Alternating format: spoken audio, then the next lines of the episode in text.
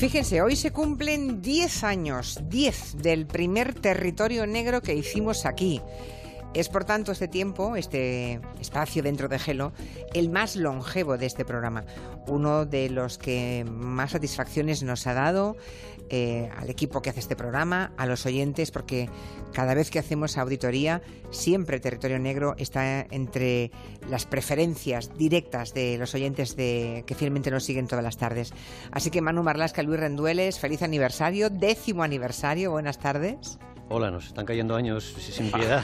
¿Quién nos hubiera dicho, eh? Muy buenas tardes. Cuando empezamos hace 10 años, vamos, nadie hubiera apostado que estaríamos aquí una década después. Nosotros ¿eh? los primeros que no habíamos apostado. Sí, yo estoy pero encantada. como eres una inconsciente, pues...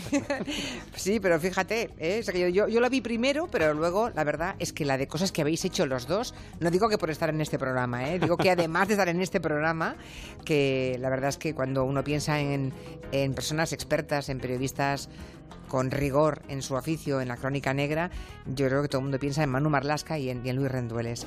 Por cierto, Luis, que lamento que se cierre Interview porque tú eres el Sí. subdirector. Sí, sí, sí. Eh, no quiero preguntarte mucho porque no quiero ponerte en apuros, pero que lo lamento enormemente. Seguro que menos que tú Lo sé, lo sé y se agradece. y otros compañeros que se quedan todos sin trabajo, ¿no? Sí, sí, son días duros y complicados. eh, Pero de todas maneras, eh, lo que les decía hoy a algunos, eh, yo estoy muy orgulloso de haber formado parte de una revista que es un trocito del periodismo español de los últimos 40 años. ¿no? Y Desde con luego. eso nos tenemos que quedar. ¿no? hay- Ayer ya hablamos del cierre de interview y preguntamos, hicimos una especie de una encuesta rápida y la verdad es que todo el mundo tiene algún reportaje en su disco duro grabado.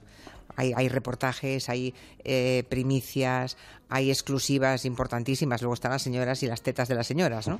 Pero es verdad que en la transición marcó un hito la revista Interview, que mm, durante años y años allí podía leerse a excelentes articulistas, a reportajes y exclusivas que nadie a veces se atrevía a dar. A veces empezaba, abría brecha Interview y luego iban otros medios. Es una pena, pero Bueno, Así son las cosas. Es el tiempo. De todas maneras, hace poco hablábamos tú y yo y el único, eco- el único medio que se hizo eco de que el gobierno de Zapatero había movido los mapas a favor de Florentino Pérez fuiste tú. O sea que siga habiendo problemas y siga habiendo cosas que denunciar. El- Sí. El, asunto es dar como con la herramienta, ¿no? El tema es no solamente que hay cosas de denunciar, es que mm, vamos a ver cuántos cu- cuántos se siguen atreviendo a, a denunciar. Está ¿no? difícil. sí. Que la cosa está difícil, ¿no? Ah, salvo que se pida a los periodistas que sean héroes, que yo, por supuesto, no me atrevo a pedir eso a nadie. Bueno, en fin, eh, ya volveremos a hablar de- del asunto. Ahora no, no, no quiero incidir más, pero que lamento profundamente que, que se cierre Interview, ya Muchas lo gracias. dijimos ayer. Bueno, vamos con uno de los territorios negros más mediáticos, de un asunto de territorio negro más mediático en España en los, en los últimos años, ¿no? En plena Nochevieja estuvimos en vilo por la resolución del caso de Diana Kerr. El caso es que José Enrique Abuingay, el, el chicle o chiquilín, eh, confesó que mató a Diana Kerr. La secuestró el día 22 de agosto del 2016, cuando volvía a casa de las fiestas de un pueblo pequeñito que se llama Apobra do Caramiñal en A Coruña. Eh, hoy Manu y Luis van a contarnos quién es eh, José Enrique Abuingay, cómo la UCO de la Guardia Civil lo fue cercando y cómo acabó consiguiendo que les llevase al pozo donde él había arrojado el cuerpo de, de la joven de Madrid. Algunas de las cosas que nos van a contar hoy Manu y Luis les van a sorprender porque no todas se saben y otras, ya se lo digo por adelantado, les van a indignar. Ya todo el mundo sabe que Diana Kerr murió la misma noche de su desaparición, o sea, murió aquel mismo 22 de agosto, cuando volvía a casa tranquilamente, pues después de dejar a sus amigas en un pueblo pequeñito de costa, y ya pueden imaginar que, pues en la proporción del pueblo parece que sea un lugar en el que nunca pueda pasarte nada, ¿no? Bien. A las 2.42 de la madrugada, ella escribió un mensaje a un amigo diciéndole que un gitano, fue lo que ella escribió, ¿eh? la estaba acojonando y le había dicho, Morena, ven aquí, fue lo que ella literalmente escribió. Bueno, pues ese hombre, que no era un gitano, desde luego, no era uno de los feriantes, era seguramente eh, José Enrique Abuingui, alias el chicle. Sí, sí, los investigadores creen que fue así. que Fue él. Él les ha contado que iba en chándal y que evidentemente eh, Diana pudo confundirse. ¿no? El chicle ha contado que aquella noche salió vestido de chándal con la intención de robar gasoil a los feriantes que trabajaban en Apobra aquella noche de fiesta de verbena. Y puede ser cierto porque era una de las actividades, digamos, de trapicheo a las que él se dedicaba habitualmente. ¿no? Ha explicado que vestía con chándal y lo más probable es que Diana pensara, dado que la abordó después de pasar justo caminando por las caravanas de los feriantes, que el que se estaba dirigiendo a ella, el que la estaba acosando ya, era uno de ellos. Eh, ¿Cómo y cuándo se llega a este hombre como sospechoso principal de la desaparición y, del secuestro de Diana Kerr? ¿En qué momento la policía cree que es él? Pues decía el coronel Sánchez Corbí, el coronel de la Guardia Civil, que ahora todo parece muy fácil y ahora parece que todo cuadra perfectamente, pero detrás hay un trabajo gigantesco y hay varias vías. La primera es la vía tecnológica, como no puede ser de otra manera en estos tiempos, ¿no? Se analizaron y parece así dicho rápido, muy poco, 10 millones de registros de teléfonos móviles, 10 millones de conexiones de teléfonos móviles. Eh, Diana llevaba su teléfono, un teléfono que se desconecta para siempre a las 2.58 en la ría de Targoña. Así que los guardias civiles de la Unidad Central Operativa, la gente de apoyo técnico, pidieron todos los registros de los repetidores de toda la zona. Había tantos datos de teléfono y tantos datos de repetidores que los guardias civiles tuvieron que comprar un servidor externo, un servidor informático que costó unos 30.000 euros porque con su servidor habituales no tenían capacidad para procesar todos esos datos. Nos podemos hacer una imagen, una, idea ¿eh? de lo que supone las dimensiones de lo que estamos hablando. Eh, en un par de minutos vamos a ver si contamos eh, cómo se desbroza toda esa ingente cantidad de información que, que, no solamente puede llevar meses, es que te puede llevar también a errores. Sí, por ejemplo, el teléfono de Diana Kerr pitó en Madrid después de su muerte, como vivo. Y por ejemplo, en noviembre de 2016, cuando ya había saltado que el teléfono del chicle había hecho un camino muy parecido al teléfono de Diana y a la misma hora, se vio una salvedad. Los repetidores telefónicos de Apobra de Caramiñal, hay tres, indicaban que el teléfono móvil del chicle había salido del pueblo por una zona y el de Diana por otra zona muy distinta, lo cual parecía descartarle como sospechoso. claro. se movían por zonas distintas. ¿Pero qué había ocurrido para que se fuera así? Pues la noche del crimen de Diana Kerr había muchísima gente en las fiestas de Apobra, lógicamente, ¿no? Y eso hizo que las redes se saturaran. Un año después, el pasado 22 de agosto, en el año 2017 ya, más de 100 guardias civiles participaron en una reconstrucción en la zona, probablemente la reconstrucción más grande que ha hecho nunca la Guardia Civil. Era una reconstrucción, de hecho, sobre el terreno, pero también técnica, para ver qué pasaba técnicamente, ¿no? Y entre otras cosas, comprobaron que cuando un repetidor está saturado, la señal del teléfono móvil salta al otro, salta a uno cercano. Es decir, y esto, mm, este dictamen llegó el pasado mes de noviembre, el móvil de Diana y el móvil del Chicle hicieron el mismo camino y a la misma hora. Paralelamente, eh, es, es, mm, interesantísimo lo que acaban de contarnos, o sea, que esperan un año más tarde a las mismas fiestas mm, patronales de, ese pueblo, ¿no? Para reproducir más o menos con la misma cantidad de gente qué ocurría eh, con, los, con los móviles, ¿no? Y con, con, los, eh, con los repetidores, y cómo se iba captando esa imagen. Y el chicle fue a las fiestas con su mujer y su hija. Sí, sí. sí, sí, lo encontraron. Paralelamente, eh, eh, se había hecho otro trabajo artesanal y tecnológico también en la operación, se llamó Operación Kerpu, ¿no? que fue previamente buscar todas las imágenes que había en cámaras de seguridad de la zona. Sí, se localizan imágenes en 40 cámaras de seguridad distintas, de autovía, de gasolinera, de algún local, todo pasó poco antes de las 3 de la mañana del asesinato de Diana, de forma que los coches aparecen como fogonazos, son bolas de luz. No se distingue obviamente ni la matrícula, pero ni mucho menos el modelo, tampoco una pista. La Guardia Civil acude a una empresa de Porriño especializada que les ayuda a situar tres coches, tres bolas de luz que están cruzando la autovía por el puente de Taragoña a la hora exacta en que lo cruzó el móvil de Diana. Esos especialistas trabajaron durante meses, medían distancias al eje del coche en centímetros, hacían proyecciones en 3D y descubrieron que uno de los vehículos, de uno de los que pasaba esas bolas de luz, llevaba un remolque. Se investigaron, de hecho, cientos de, de, vehículos remolques? en Galicia. Sí. A partir del dato, a buscar todos los remolques. Otro se identificó y se comprobó la coartada de su conductor, que volvía de una fiesta de cumpleaños, y el tercer coche identificado era compatible con un Alfa Romeo, es decir, el coche que estaba a nombre de la mujer del chicle, pero que usó esa noche el chicle. Y todo esto combinado con el trabajo policial clásico, digamos, ¿no? El trabajo de calle de la policía, de, preguntar, de, escudriñarlo todo. Eso es, parecía desde el principio un secuestro con fines sexuales y expertos como los de la Unidad Central Operativa suelen decir que un delito tan grave no suele ser el primero que comete una persona. ¿no? Ellos siempre dicen que los criminales aprenden. Y así que se hizo lo que se suele hacer en estos casos, buscar en todas las bases de datos de Policía Nacional y de Guardia Civil los hombres que vivieran por la zona, el sur de La Coruña, norte de Pontevedra, y que tuvieran antecedentes por toda clase de delitos sexuales, desde lo más pequeño, exhibicionismo, por ejemplo, en la puerta de un colegio, tocamientos, a lo más grave, abusos sexuales, acosos, agresiones y violaciones. Bueno, pues aquí vamos a sorprendernos ya, vamos a empezar la sorpresa, porque ¿cuántos hombres hay en el sur de A Coruña, solo en el sur de A Coruña y norte de Pontevedra, en esa zona, que tengan antecedentes por delitos sexuales, por ataques a mujeres? Pues medio millar, 500 más o menos. 500, solo en esa zona. Sí, ¿eh? muchos estaban en prisión el día que asesinaron a Diana, otros habían muerto, otros eran demasiado viejos y la biología había hecho su trabajo, otros no tenían coche o tenían coartada para la noche de ese 22 de agosto. Así que al final los agentes, después de descartar a más de 400, a casi 500 personas, se centran en media docena de estos tipos que acudieron además a la verbena de Apobra aquella noche. Pero vamos, que a los 500 los peinaron, digamos. Sí, sí, los sí. repasaron uno a uno. Uno a Imagi- Vayamos imaginando la ingente tarea que tenía la Guardia Civil. ¿eh? Bien, el hombre que coincide entonces con ese perfil es el chicle, porque estuvo en la zona, porque su móvil viajó con el de Diana Kerr, ¿no? La misma zona, eh, y su coche podía coincidir con el que se llevó a la joven madrileña y tuvo un grave, eh, yo diría gravísimo antecedente de agresión sexual, muy grave. Sí. eh, Visto con los ojos de hoy, antecedente con lo que sabemos, a mí se me ponen los pelos de punta.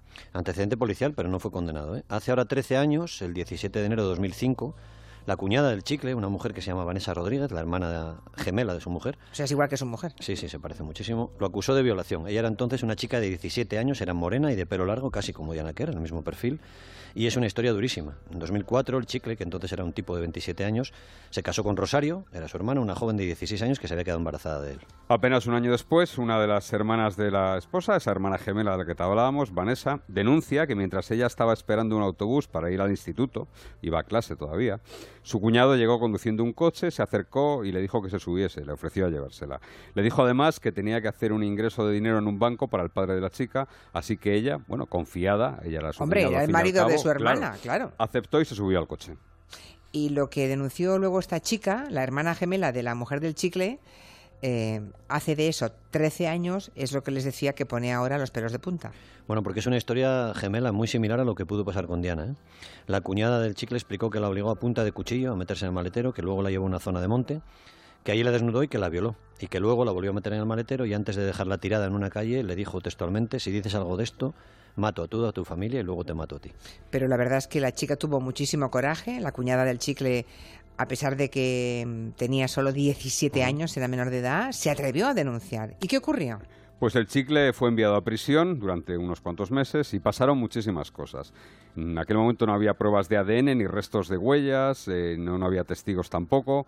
La víctima tuvo que romper con el clan familiar. El chicle, ojo, porque es sobrino de un influyente jefe de un clan llamado Los Fanchos, que está dedicado básicamente al tráfico, al tráfico de coca, y se fue de casa, se tuvo que marchar de casa. La cría se tuvo que ir de Sí, casa. porque la- su propia hermana y el resto de la familia respaldaron al chicle. Qué barbaridad. Un informe del psicólogo puso en duda incluso la veracidad del testimonio de la muchacha, de Vanessa, y el fiscal además renunció a ejercer la acusación. El chicle regresó a la calle, fue puesto en libertad y su cuñada, tiempo después, tras un par de años de exilio forzoso, pues volvió a ser admitida en el clan familiar. Pobre chica. En fin, eh, quizás sería ventajista pensar que, que todo sería diferente si aquel caso de la violación a, a su cuñada se hubiese llevado de otra forma, ¿verdad? Si hubiera tenido ella misma a la chica otro tipo de familia. El caso es que en 2007, dos años después de que ocurriese aquello, el chicle volvió a ser detenido, pero esta vez no era por agresión a una mujer, sino por tráfico de drogas. Sí, así fue. La Guardia Civil hizo una operación que se llamaba Piñata, y la llamaron así porque uno de los malos eh, se apodaba el Piña.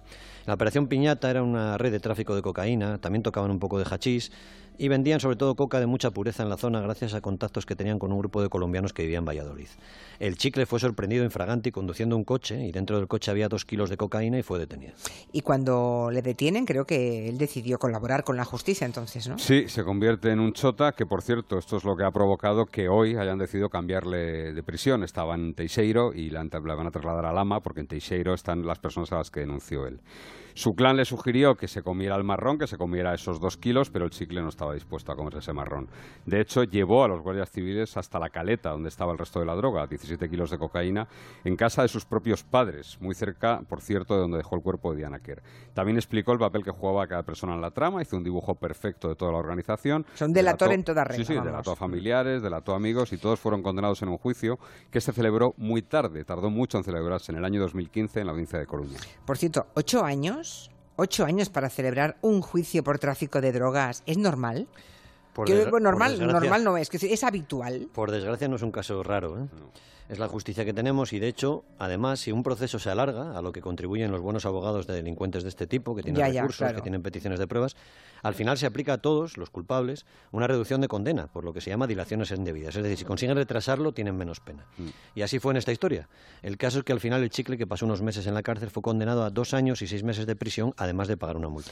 Vale. Em, la pregunta ahora es, ¿Y por qué demonio este individuo no entró en prisión entonces? En 2015 sí le condenaron a cárcel. Los abogados de varios condenados, entre otros el del abogado del Chicle, recurrieron esa sentencia al Supremo. Otra vez se beneficiaron de la justicia y pudieron seguir en la calle a la espera de la decisión final. Y en ese plazo, en agosto del año 2016, ya sabemos, ocurre el asesinato de Diana Kerr. Al final, unos meses después, en mayo del 2017 ya, el Supremo resolvió el asunto de la Operación Piñata, rechazó el recurso del chicle y ratificó que debía entrar en prisión. ¿Que debía entrar? Sí, sí. o sea, habéis dicho que en mayo del año pasado em, tenía que entrar, pero este individuo seguía en la calle y ya, había matado a Diana Kerr, pero es que en Nochebuena pudo estar a punto de hacer lo mismo porque atacó a otra chica. Sí, sí, se volvió a nacer esa chica, sí. Ya, ya. Bueno, hemos preguntado, jefa. ya, ya, porque claro, desde mayo que hacía este tío en la calle. Nos dicen que la sentencia está en fase de ejecución, así se llama. Parece que el Tribunal Supremo envió esa orden a Galicia para librar las órdenes de entrada en prisión, pero sinceramente no sabemos por qué esa orden no se ha ejecutado en Galicia durante todos estos meses. No sabemos por qué no se ha ejecutado. No, no, no lo sabemos y nadie nos ha dado una explicación. De hecho, el chicle les confiesa a varios guardias civiles cuando van a por él que él tenía miedo, que pensaba que cualquier día tenían que ir a por él para meterlo preso por el tema de la cocaína. Es decir, él, él, vivía pendiente de eso. Ya. Pues alguien tendrá que dar alguna explicación al respecto, ¿no? Supongo. Son siete meses. No, no uno ni dos, siete meses para ejecutar una sentencia. Muchas veces la fase de eh, lo que se llama la fase ejecutoria de una sentencia es un verdadero laberinto en donde eh, los papeles de repente caen en un limbo donde nadie sabe qué han sido y por eso pasan cosas tan extrañas como que alguien entra a cumplir una sentencia, pues igual ocho, siete, diez años después de haber cometido un delito, ¿no? Porque pues no acabo de... se dilata esa fase de ejecución un montón de tiempo. Pero alguien será responsable de la dilación. Bueno. Mm, en fin, eh, volvamos a Galicia. Cuando ya la policía tiene claro que este tipo es el, chicle, ese principal sospechoso, que es la pasada Navidad, es cuando él ataca a otra mujer. Exactamente. Vuelve a actuar de forma además muy muy similar. Va en su coche, sigue a una joven que va caminando distraída con el teléfono móvil, enviando un WhatsApp, y una cámara de seguridad graba perfectamente cómo gira con su coche y se coloca tras ella, en el coche, ella caminando por la acera.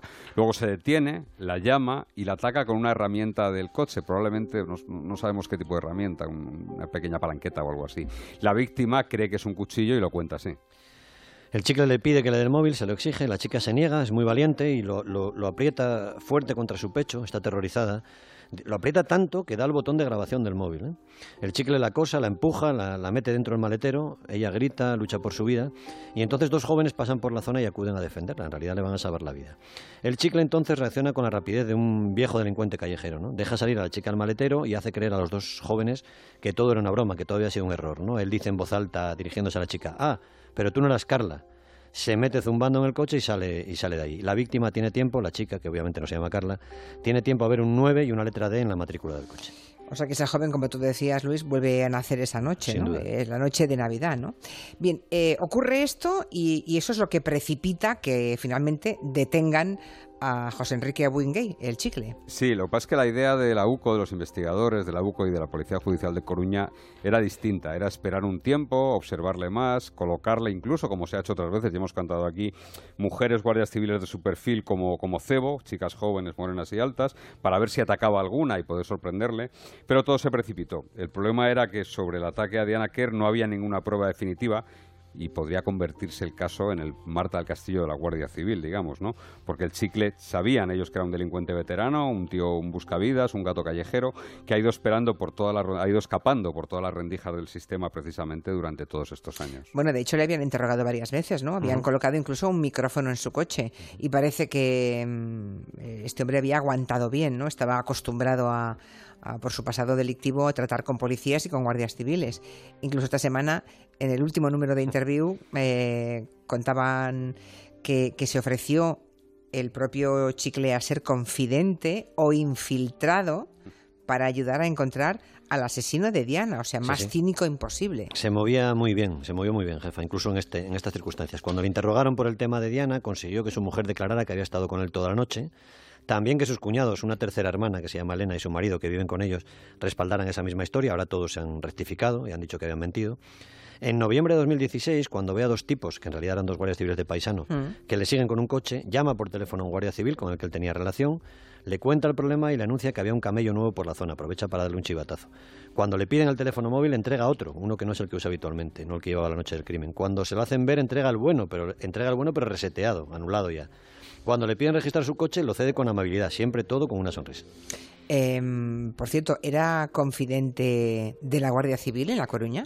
Esto, las conspiraciones que nos gustan mucho en España, ya, ya se empiezan a elaborar alguna teoría de la conspiración en torno a esto. No, no figuran en la base de datos como confidente. Y aquí voy a pararme un momento a explicar una cosa. A ver, sí. Eh, un confidente, desde hace ya bastante tiempo, cualquier confidente de policía, de Guardia Civil o incluso del CNI, tiene que estar dado de, alta en unas bases de datos que hay. De tal manera que si alguien, cuando se introduce una investigación, en, tú estás obligado cuando abres una investigación a introducir los datos de los objetivos de esa investigación. Si la persona que estás investigando es confidente, saltaría, saltaría y te diría qué unidad, eh, a qué unidad está informando y quién es su controlador, quién es la persona que le ha dado de alta como confidente. O sea, no es una cosa que se monte un guardia civil o un policía por su cuenta. No, ya no. eso, ya no. eso ya no. Hace ya tiempo que ya no. Y es cierto que el chicle no figura en esas bases de datos. No era confidente, pero sí es cierto que desde que fue detenido con la droga, ya lo hemos contado, colaboró con la justicia, dio algunos soplos, dio chivatazos sobre traficantes en, su zona. Siguió moviéndose con desparpajo entre esos trapicheos, el marisqueo furtivo, también se dedicaba a robar gasolina. Incluso dos de las veces que la Guardia Civil le preguntó por el caso de Anaker, se ofreció a ser sus ojos y sus oídos en los círculos de la delincuencia de la pobra, a ser su chivato, en este caso su infiltrado, para encontrar, intentar encontrar al asesino de Diana. Pues ya ven, a este individuo es al que se enfrentan los guardias civiles cuando van a detenerle. Claro, imagino que lo que antes decía Manu, que no se convirtiera en un caso Marta del Castillo, ¿no? Que este hombre no, no confesara. O sea, el objetivo era saber dónde estaba Diana Kerr. Claro, y esa misión tan complicada le va a corresponder a un capitán, el capitán Hidalgo de la UCO, y él es el que el único, el encargado de tratar con el chicle en los registros, en los traslados, en todas esas horas. Se pega a él y le va, digamos, macerando, ¿no? Le va madurando. Es un trabajo muy complicado, es artesanal. Y muy psicológico, básicamente. Lo que nos han contado es que el capitán le habló muy claro al chicle, ¿no? Le dijo textualmente, solo quiero que me digas dos cosas, que tú mataste a Diana y que me lleves dónde está el cuerpo. Y el chicle al principio no respondía. Al principio no responde y luego de una versión muy poco creíble. Cuenta que la atropelló sin querer, no había, recordemos, es una de las hipótesis que se barajó en un principio y se rastreó en busca de algún tipo de, de resto de accidente, de frenada, pero no había nada. Y en los primeros informes de autopsia también descartan esta versión. Lo que pasa es que el capitán de la U, en vez de apretarle, le dejó correr, le dejó seguir hablando. Ya, o sea que no, no le importaba, digamos, que le contase una versión falsa, ¿no? Lo importante era que le llevase donde estaba el cadáver de Diana Kerr. Eso es, le da carrete y luego eh, el chicle va contando más cosas. Va contando que deja el cuerpo de Diana en un polígono, en un polígono industrial de la zona. Pero era falso, esa zona se había rastreado ya. Cuando el capitán vuelve a verse con él, el chicle cambia la historia y cuenta esta vez que la había tirado a la ría. Eso también se había estudiado, las mareas, la profundidad, y si el cuerpo se hubiese lanzado a la ría, la marea lo habría devuelto, aunque, incluso hubiese sido lastrado con piedras, algo que era propio de un delincuente veterano como el chico. Y van pasando las horas y las horas, y recordemos que la Guardia Civil tiene solo 72 horas para conseguir que el chicle confiese antes de llevarlo ante el juez, ¿no? Encargado del caso. Por tanto, lo tienen detenido y acorralado pero él le sigue engañando a la, Guardia Civil. Sí, en aquellas horas el capitán Hidalgo recibe el mensaje de un guardia civil jubilado, su antiguo binomio, que es como se llaman a las parejas, eh, uno de sus maestros, que le traslada el siguiente mensaje. Le dice, vas a poder con él. Para contarle la verdad, el chicle había pedido al capitán que hiciera alguna gestión a favor de su hija, una cría que ahora tiene 14 años y que se ha criado prácticamente toda su vida y que vive con sus abuelos. No, no sabemos por qué. Yo me pregunto desde el primer día por qué esa niña de 14 años, en lugar de vivir con sus padres. Bueno, porque la madre es adolescente y se produce la violación de la cuñada, aunque no se denunciara, se produce mm. justo cuando esa niña es un bebé. Sí, eso es. Y probablemente los abuelos la quisieron quitar de, ese ambiente. De en medio, ya, ya aunque el delincuente no había cumplido con su palabra, no se había llevado al cuerpo de Diana, el capitán hizo la gestión y así se lo hizo saber. Así que el chicle consultó con su abogado y este le confirmó que era cierto, que, el guardia civil había cumplido. Y entonces se produce una escena que es la escena decisiva en toda esta historia. Que es cuando el chicle llama al capitán de la UCO de la Guardia Civil y, dice que esta vez sí que le va a contar la verdad, ¿no? Sí, la noche madrugada del 30 de diciembre, el chicle llama al capitán, el capitán baja calabozo y ahí le dice, has cumplido, eres un señor y yo soy un cabrón, pero yo te voy a llevar donde está la chica. Y en efecto, el chicle es sacado de los calabozos y conduce a la comitiva judicial a la nave abandonada junto a la casa de sus padres. Y allí, dentro de un pozo de agua dulce a nueve metros de profundidad, desnuda, con los hombros y la cintura atados con cuerdas y cargados lastrada con ladrillos para que se hundiera, está el cuerpo de Diana pero desde entonces, lo, dice en ese momento, pero este hombre de a partir de ese momento no ha vuelto a declarar, ¿no? Se ha negado a declarar. ¿Qué va a pasar ahora en el futuro? Da la impresión que su abogado le ha dicho que espere a ver lo que dice la autopsia por si puede insistir en esa versión de que la atropelló sin querer, que se asustó y que tiró el cuerpo, para que el tema sea calificado como un homicidio. Como en lugar de como un asesinato. Mientras tanto, la Guardia Civil cree que un depredador sexual de este perfil no pudo estar quieto, no pudo estar, no tuvo un periodo de enfriamiento tan largo como parece, ¿no? No pudo haber tanto tiempo entre su primer ataque en el año 2005 y el de Diana 11 años después. Por eso lo que está haciendo la Guardia Civil ahora es repasando todas las agresiones sexuales secuestros de mujeres y abusos incluso registrados en las provincias de Coruña y de Pontevedra y que continúan sin resolver. Claro, es que del 2005 al 2016 son muchos años y se estará preguntando a la policía, bueno, y me pregunto yo, ¿cuántos abusos sin resolver hay en, esa zona de Galicia en los 11 años transcurridos? Pues unos 400 ataques a mujeres. ¿400? Sí, 400 ataques a mujeres que van desde acoso, abusos, agresiones o violaciones. Y hay 70 detenciones ilegales o que son secuestros, 70 secuestros de mujeres. ¿70? También sin resolver, jefa, sí. En España las estadísticas hablan de tres mujeres violadas cada día, las denuncias, ¿eh? y decenas de víctimas de abusos, que son miles cada año. La Unión Europea que calcula que una de cada tres o de cuatro mujeres, esto varía en función de los estudios y de los países, sufren a lo largo de su vida este tipo de abusos o de ataques en toda la Unión Europea, que se supone que es el mundo civilizado. Una de cada tres. Una de cada tres. Y supongo que ahora estarán repasando esos 400 ataques a mujeres, claro. Sí, sí, se está haciendo ese trabajo. Todavía queda mucho por instruir del, caso de Anna Kerr, ¿no? Probablemente próximamente van a volver a la... ¿Y la autopsia? la, autopsia queda y de trabajo operativo, digamos, en las próximas horas, en los próximos días van a volver a registrar esa nave con la ayuda de Elton, de un perro del que hemos hablado aquí ya, por cierto. Un perro especialista en rastros biológicos que fue el que marcó, el que confirmó que allí abajo había un cadáver, se lo llevaron a Coruña y probablemente vuelvan precisamente para ver si si, puede decir algo del escenario de la muerte, cuál fue, ¿no? No sabemos dónde murió Diana Kerr, dónde fue asesinada, ¿no? Entonces van a intentar encontrarlo. Y algún día, por cierto, y esto Luis estará conmigo, algún día la historia o alguien tendrá que, reconocer al capitán Hidalgo todas las familias a las que ha dado consuelo, porque es impresionante. A ver si nos dejan traerlo un día aquí. Ojalá, ojalá. Queda invitadísimo. Gracias a Manu Marrasca y a Luis Rendueles. Ha sido interesante y, bueno, seguiremos con la historia de Kerr cuando haya otras novedades. Hasta la última, todas las hemos contado.